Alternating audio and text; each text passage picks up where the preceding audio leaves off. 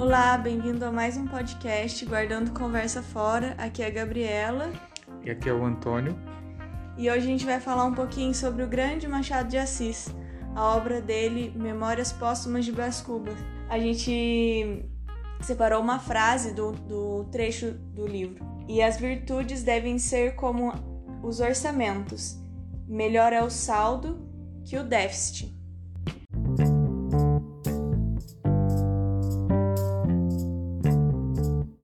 Bom, será que esse é o primeiro o primeiro coaching de finanças que a gente tem notícia? tá bem é, longe disso, né? Tá bem longe, né? Mas isso é 1881, uhum. quando o livro foi lançado.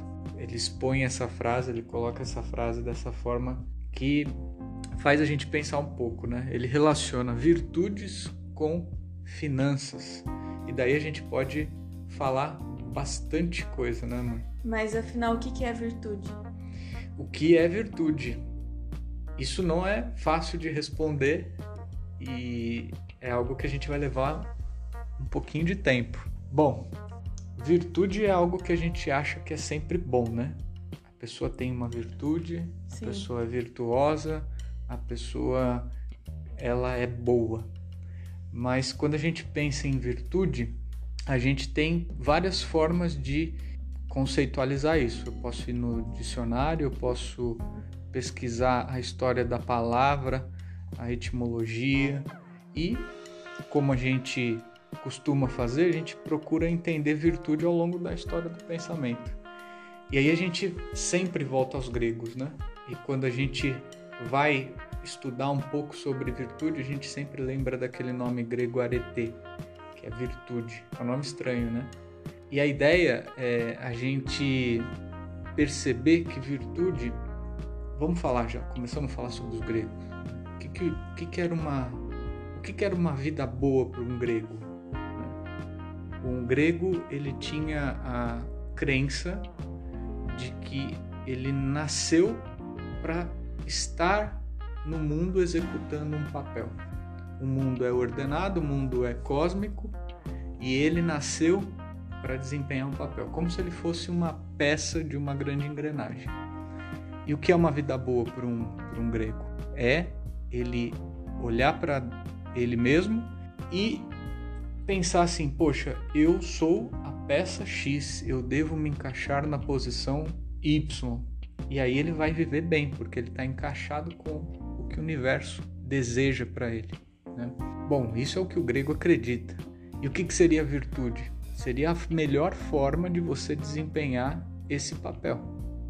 Então, a melhor forma para você desempenhar o papel que o universo te apresenta, apresenta e foi o motivo do teu nascimento é você executar todas aquelas tarefas, atividades que permitem que você esteja dentro dessa grande engrenagem da melhor forma possível. Então, no final das contas, a virtude é uma excelência, é a competência que você desempenha o seu papel no universo. Então, quanto mais excelente você for, mais virtuoso você é. Quanto mais excelente você for para é, executar e achar esse espaço seu no universo, mais virtuoso você é. Mas você tem a virtude ao longo do, da história do pensamento, de outras formas, né? Existem as virtudes, quem é católico deve conhecer um pouco, né? As virtudes, não só católico, porque isso, as virtudes é que nós vamos falar, as teologais, eu acredito que estejam em outras religiões também, mas nós temos as virtudes cardeais. Quais são as virtudes cardeais? Cá. Não tenho ideia. Eu também não tinha, pesquisei para fazer o podcast, porque apesar de ter estudado isso no catecismo, faz tempo, né? É. Um pouquinho de tempo, né? Melhor não falar é melhor muito, não falar porque vão descobrir a idade, mas mas faz tempo. Mas faz tempo. E pesquisando um pouco são ah, as virtudes cardeais, são aquelas virtudes que coordenam, não coordenam, mas elas direcionam todas as outras virtudes do homem, né? São virtudes da inteligência, da vontade humana. Então você tem a prudência, a justiça, a fortaleza e a temperança, né? A temperança como o caminho como você tomar o, o caminho do meio, a justa medida, né? E você tem as virtudes teologais, que são aquelas virtudes que são conferidas por Deus. Fé, esperança, amor, são as, as principais. Existem outras, mas são as, as principais. São as virtudes conferidas pela graça divina. Mas e se a gente fosse falar hoje, o que seria um homem virtuoso, uma mulher virtuosa? Eu ainda acredito muito na, na concepção grega da palavra de na concepção grega de que é uma excelência você executar algo com, com uma excelência que te permite ser o melhor naquele desempenho naquele papel que você está desempenhando então você pode ser virtuoso no trabalho você pode ser virtuoso é, num relacionamento você pode ser virtuoso na família, na família e aí tem as ah, essas outras virtudes que a gente está comentando aqui que fazem parte dessa excelência, né? Eu acho que um grande ponto que a gente pode trazer aqui quando a gente fala de Aristóteles, por exemplo, e eu acho que esse é um, é um aspecto importante que a gente precisa cada vez mais retomar. Ele fala bastante sobre esse, essa justa medida, né? Esse, esse meio, né? A gente nunca buscar os extremos. Eu acho que a virtude está aí. Ela está nesse caminho que foge dos extremos. A virtude seria como a justa medida para você desempenhar com excelência o seu papel, aquilo que você se propõe a fazer. Bom, essa seria a definição de, de ou uma das definições de, de, virtude, virtude, né? Bom, agora tem as outras partes da frase, né? É, quando ele coloca é, essa relação entre virtude e finança, que ele fala que é melhor o saldo do que o déficit. Bom, o saldo a gente entende como a conta no azul, né, positiva, né? Isso. E o déficit como o no cheque especial, é, conta vermelha, conta vermelha devendo para todo mundo. Bom, isso eu acho que tá bem claro, né? É sempre melhor a gente ter a nossa vida regulada, né, de uma forma que você consiga ter um saldo do que um déficit. Mas isso é, é o lindo né, da história. A gente sabe, a gente quer, mas o problema é o como fazer isso, uhum. né? E essa relação, apesar que essa relação, essa relação que ele faz, é, ela, ela é muito interessante, porque cada vez mais eu acredito que não é possível você ter um saldo positivo se você não for virtuoso, né? E se você não, não fugir dos extremos, né? Então acho que é um papel. Para mim tem várias coisas dentro dessa frase, uma frase pequenininha, mas tem essa perspectiva de que a gente não. Primeiro a gente conhecer um pouco sobre virtude, voltar um pouco às raízes disso. Segundo, a, gente perceber que existe uma relação clara entre você ser virtu, você ser bem sucedido financeiramente e virtuoso, né? Você precisa ter algumas virtudes que vão te encaminhar para um sucesso financeiro. Tem outro aspecto, terceiro aspecto, que eu acho que é o desenvolvimento pessoal que a gente já falou no, em outros podcasts, né? As virtudes devem ser como saldo, né? devem ser como os orçamentos. A gente deve sempre ter cada vez mais, ou seja, operar sempre no azul. E isso é um trabalho contínuo, né? O que, que você acha? Diário, é. Eu acho que, como a gente também já disse em outros podcasts, é que, que na verdade a gente deve se manter sempre andando, sempre caminhando, nunca parado. Que quando a gente para, a gente não vai conseguir nem deixar no saldo positivo e vai começar a afundar nesse saldo negativo, né, no déficit. Então, a ideia que eu vejo aqui é tanto na virtude quanto na vida financeira é se manter andando. Para conseguir ser virtuoso, você vai precisar fazer alguma coisa mesmo. Então, você vai caminhar para ter uma finança boa, você também não pode encalhar num certo momento. Você tem que continuar fazendo todo dia um pouquinho. Acho que é isso. Falando, né, um pouco sobre esse alto do desenvolvimento, né?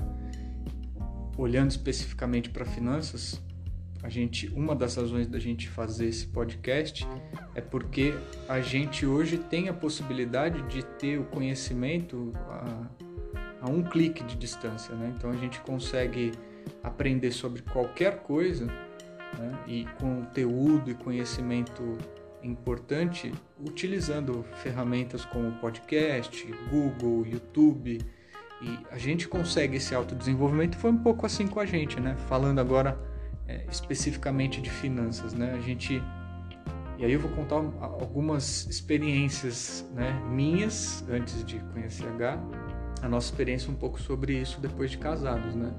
A gente não é muito educado para lidar com dinheiro, né? E eu me lembro que a, as primeiras experiências que eu tive trabalhando, né, e tendo meu próprio dinheiro, foram experiências ruins porque eu não tinha a virtude necessária para é, lidar com a quantidade de dinheiro que eu ganhava.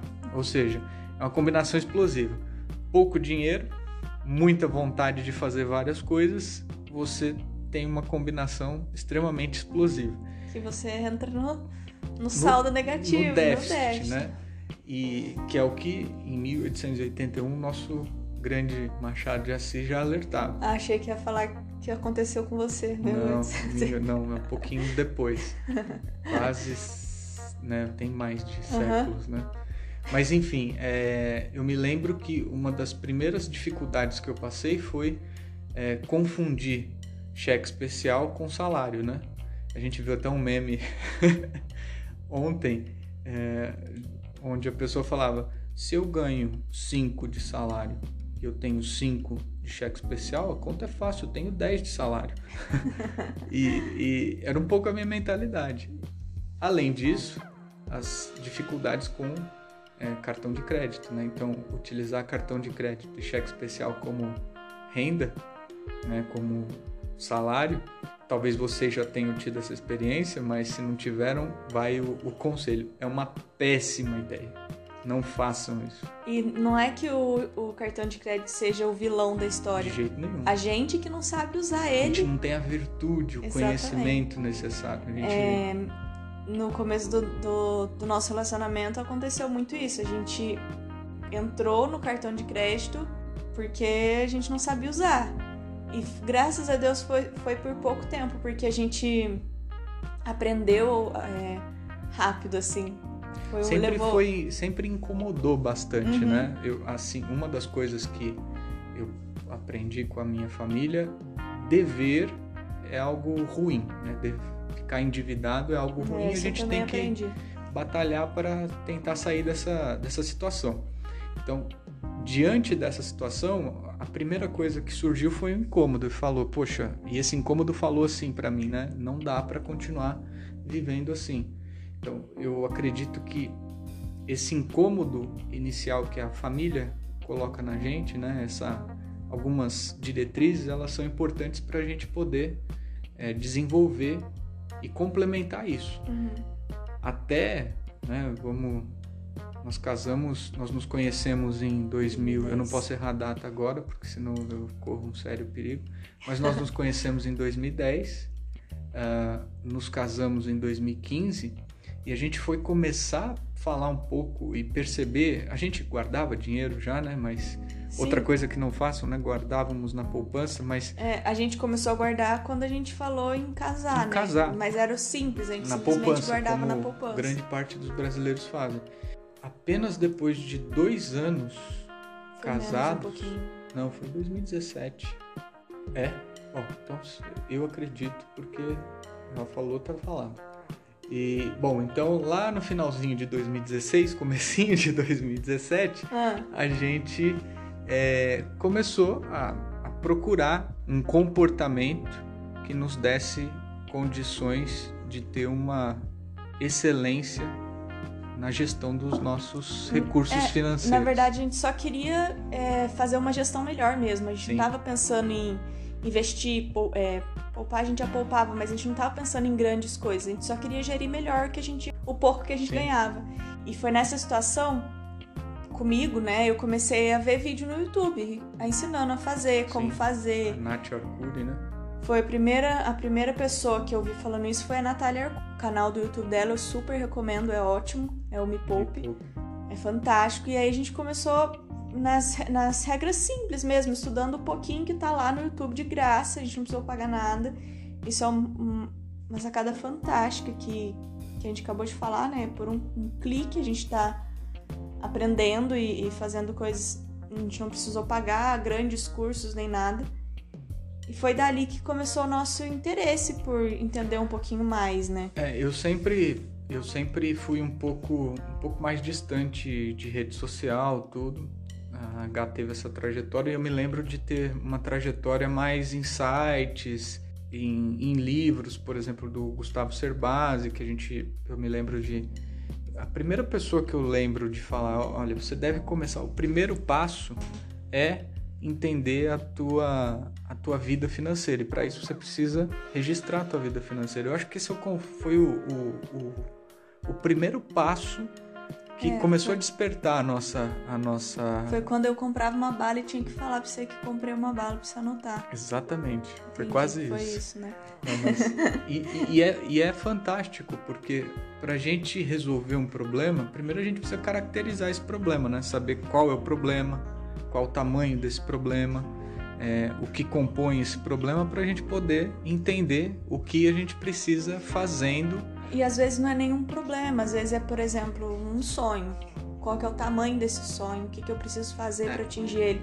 É um, é, você não precisa pensar em ser só finanças só como uma coisa ruim, é isso que eu quero tirar, ah, entendeu? Mas não precisa pensar no problema eu digo, em si. Eu digo problema, não que finanças seja um problema, mas é uma relação com qualquer outra coisa um problema que você viva em, em, no trabalho, né? Você precisa entender qual é o tamanho dele, Sim, com certeza.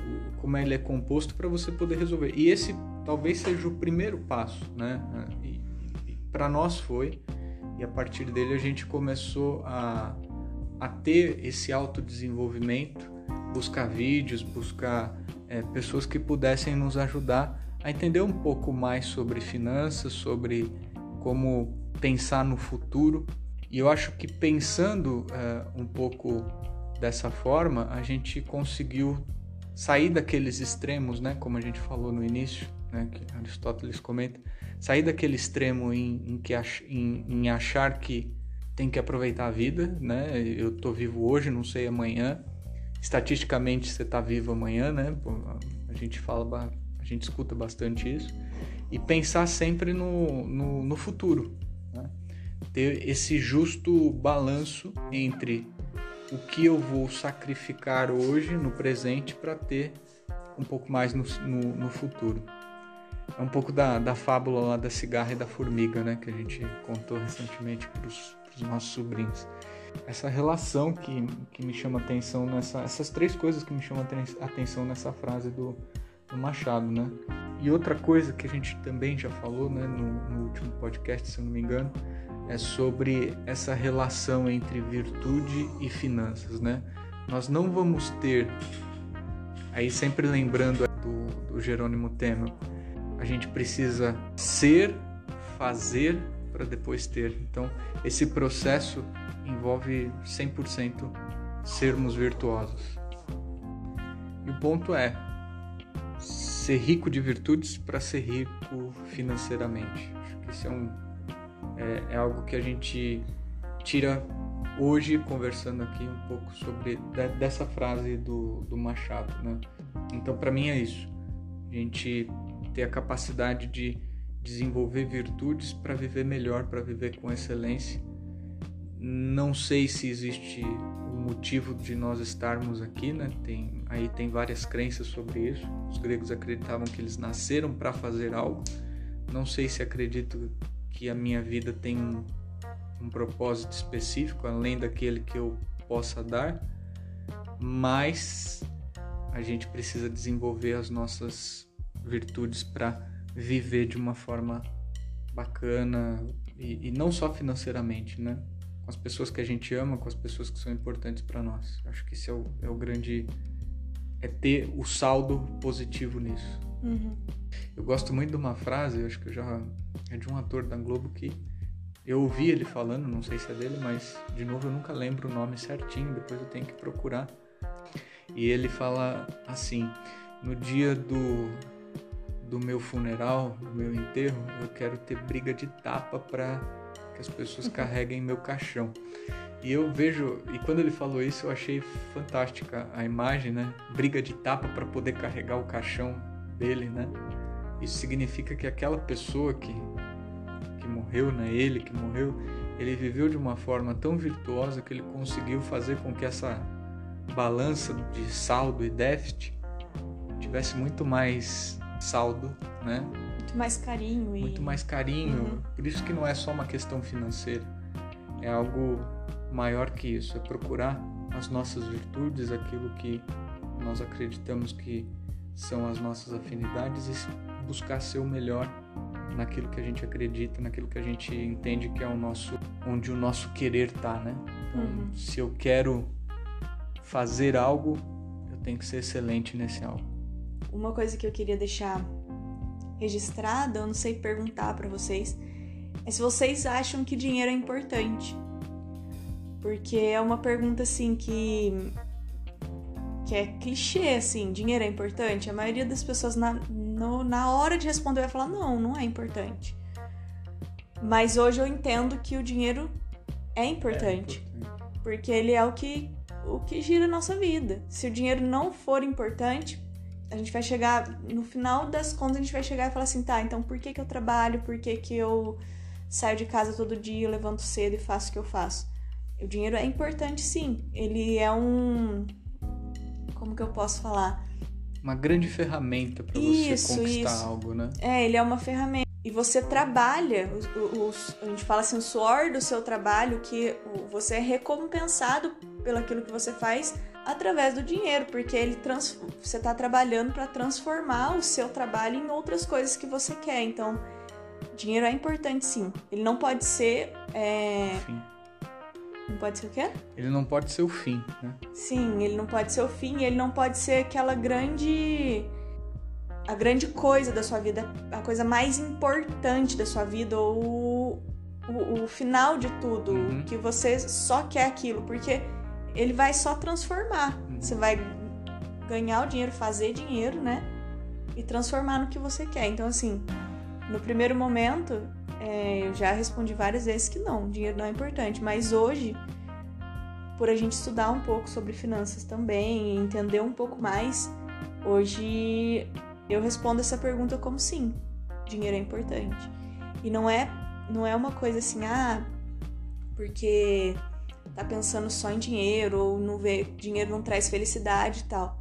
E tem aquele grande aquela, aqueles memes de sempre que a gente vê, né? Dinheiro não traz felicidade, mas te deixa chorar em Paris. Uhum. Não é isso que eu tô falando. Ele, dinheiro é, não é que ele vai te trazer felicidade, não, o dinheiro te traz conforto e muitas vezes o conforto é o que gera essa felicidade. Então, você ter o conforto de ter sua família dentro de uma casa é, com comida, é, não tá na rua debaixo da ponte sem é, passando fome, sem nada, ter esse dinheiro para prover isso para sua família, sim, te traz felicidade. Então aí eu acho que é nisso que a gente tem que chegar, assim, sobre falar um pouco sobre o dinheiro e essa virtude, né, que a gente está linkando as duas coisas. Eu acho que a pergunta, se você me permite, claro. eu acho que ela ela não é acho que é uma pergunta que não deve, ela tá posta da forma errada. Como é como se, é como se eu perguntasse para você, respirar é importante? É, exatamente. Eu não vivo para respirar, mas se eu não respiro, eu não Nossa, vivo. fantástico. Então, é eu acho que essa pergunta, dinheiro é importante, quando fazem essa pergunta para mim também, eu sempre fico imaginando assim, bom, é como se fosse o ar que eu respiro. Mas aí se você fala assim, fica, nossa, é que tudo isso, na sua vida. É. Não, o ar é, um, é uma. O ar que eu respiro é uma forma que eu. Eu preciso dele para continuar vivendo, mas ele não é o objetivo final da minha vida. Então eu acredito que essa, essa pergunta é, é uma da. Ela é mal colocada e pode demonstrar um pouco daquilo que a gente comentou no início, né? a falta de. Porque normalmente a gente tende a responder essa pergunta: não, dinheiro não é importante, quando a gente não conhece, não sabe lidar com ele, quando uhum. a gente tem dificuldade com ele, quando a gente tem uma relação estranha. estranha, difícil, né? E a gente não pode esquecer que grande parte das pessoas tem essa, essa, essa relação, infelizmente. Mas eu acho que a pergunta ela, ela não está colocada da quando as pessoas perguntam para nós, ela não está colocada da forma correta. Mas é isso. Eu acho que é quem quiser, né? É, comenta lá no, nos nossos no Instagram, Instagram, o que, que você pensa sobre essa frase. A, a, ideia desse podcast, pessoal, primeiro, né, além de tudo que a gente já falou, a gente dá algumas dicas, né? Memórias Póstumas de Brás Cubas, ele tá entre os, os 10 melhores livros que eu já li. É um livro fantástico, é uma um livro a, a sacada de Machado de Assis, né, de fazer um romance, escrever um livro onde a, a principal personagem está morta e está falando do túmulo e por várias vezes ele narra, né, ele fala que ele está narrando e está falando, contando a vida dele do túmulo, é, é excepcional. Tem uma parte no livro que ele fala assim: o grande problema desse livro és tu, leitor. Então é uma relação que é, ele foi gênio, né? Não por não por acaso, mas é por fazer obras como essa e você vai encontrar essa frase que a gente acabou de ler no capítulo 123, o verdadeiro Cotrim, onde ele fala um pouco sobre sobre ele ele apresenta essa frase que a gente acabou de falar. Então, compartilha, curte, Uh... Eu vou ter que ler esse livro de novo, porque, para falar, para ser bem sincero para vocês, eu li obrigada na escola. É não me lembro problema. de nada do livro, não me lembro da história. É, o Tony que, que vem me falando e tudo mais. É, eu sei que Machado de Assis é fantástico, mas infelizmente não parei para re reler o livro. Ah, então... Foi a mesma coisa comigo obrigatório na escola, né? Aí você vai na biblioteca da escola, aquela edição de mil. É, quando lê, oito, né? É, quando Porque... a primeira edição, né? Praticamente, com aquela. A, com palavras que a gente não entende. Então... Eu não sei na sua época, mas na minha época já tinha resumos na internet, então não era entendi. um pouquinho mais fácil. Era um pouquinho mais fácil, né? Era difícil de achar os resumos, mas hoje em dia. Mas vale a pena, pessoal. Busquem, procurem. É, um, é uma baita obra e uma forma da gente ser melhor, ser mais virtuoso quando a gente busca obras como essa, fixá-las na nossa vida. Então hoje a gente falou um pouquinho sobre é, Machado de Assis. Finanças. Finanças. Virtude. É, a gente destacou o canal do Me Poupe, da, da Natália, Natália Arcuri. A gente falou do Jerônimo. Jerônimo. Tô repetindo para vocês, para vocês pegarem os Isso nomes aí. e fazerem as pesquisas de vocês. Tá falando um baita profissional que coloca valor de graça sempre aí para nós disponível nas redes. Exatamente. Então é isso. Bom dia, boa tarde, boa noite, dependendo da hora que você estiver ouvindo. E acompanha a gente aí que toda ah. semana tem um nome. A gente tá no Instagram, é o meu tá gabriela.sampê. Zoom Filosófico é o é o arroba do Tony, tá bom? Isso aí. Z-O-O-N, filosófico. Zoom filosófico.